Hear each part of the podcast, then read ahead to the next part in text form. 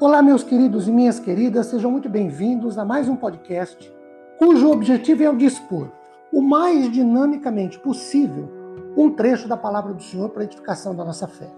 Meu nome é Ricardo Bresciani e eu sou pastor da Igreja Presbiteriana Filadélfia de Araraquara, situada na Avenida Doutor Leite de Moraes, 521, na Vila Xavier.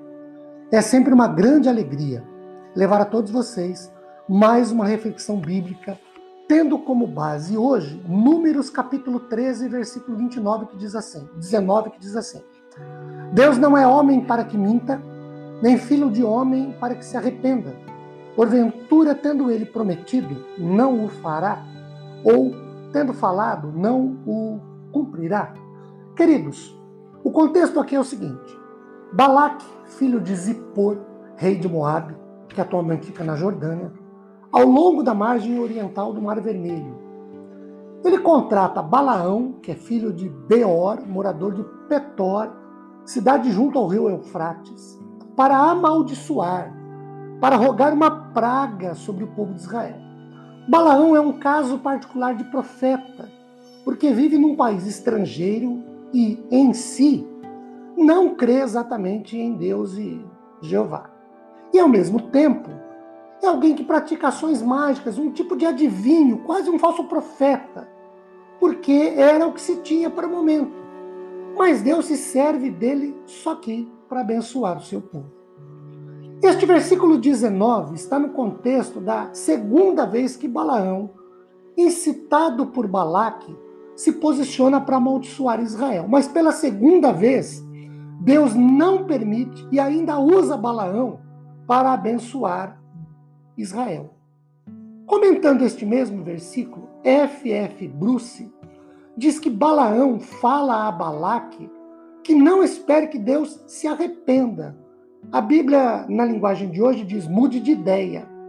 A Bíblia às vezes fala de Deus se arrepender, e esse arrepender, entenda-se entre aspas, ou de doer-lhe o coração, mesmo porque Deus é imutável em seus desígnios e propósitos e não muda ou altera nada por ninguém.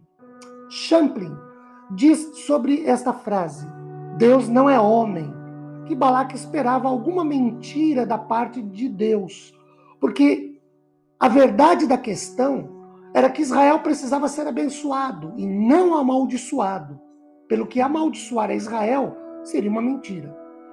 Ah, o homem mente, mas Deus sempre diz a verdade porque é da essência de Deus ser verdadeiro. Em Deus não há e nem pode haver qualquer sombra de mentira, de engano, algo falso ou não verdadeiro. No caso de Números 23, um Deus que se arrependa, no sentido que o homem se arrepende, primeiro não seria o Deus soberano, Criador dos céus e da terra, Todo-Poderoso Senhor. Segundo, seria um Deus que anularia o pacto feito com Abraão. Isso seria moralmente errado e espiritualmente desastroso. Com a frase, tendo ele prometido não o fará, o mesmo Champlin diz que Deus sempre cumpre aquilo que promete. Em outras palavras, as declarações proféticas e as promessas de Deus infalivelmente se cumprirão.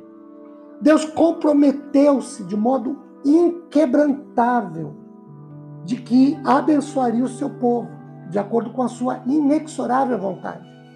Nenhum poder como o de Balaque, ou mesmo de Balaão, pode, poderia ou poderá afetar a decisão divina, no mínimo que fosse.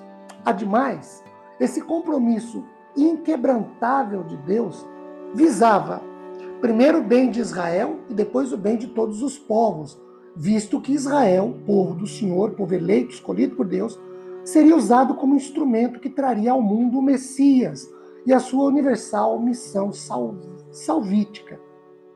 Isso faz parte do pacto de Deus com Abraão e foi reforçado no novo pacto, tendo recebido ainda uma nova expressão. Por último, vale citar o comentário bíblico expositivo do Velho Testamento, que fala que esta primeira bênção de Números 23 retrata Israel como um povo escolhido por causa do amor de Deus.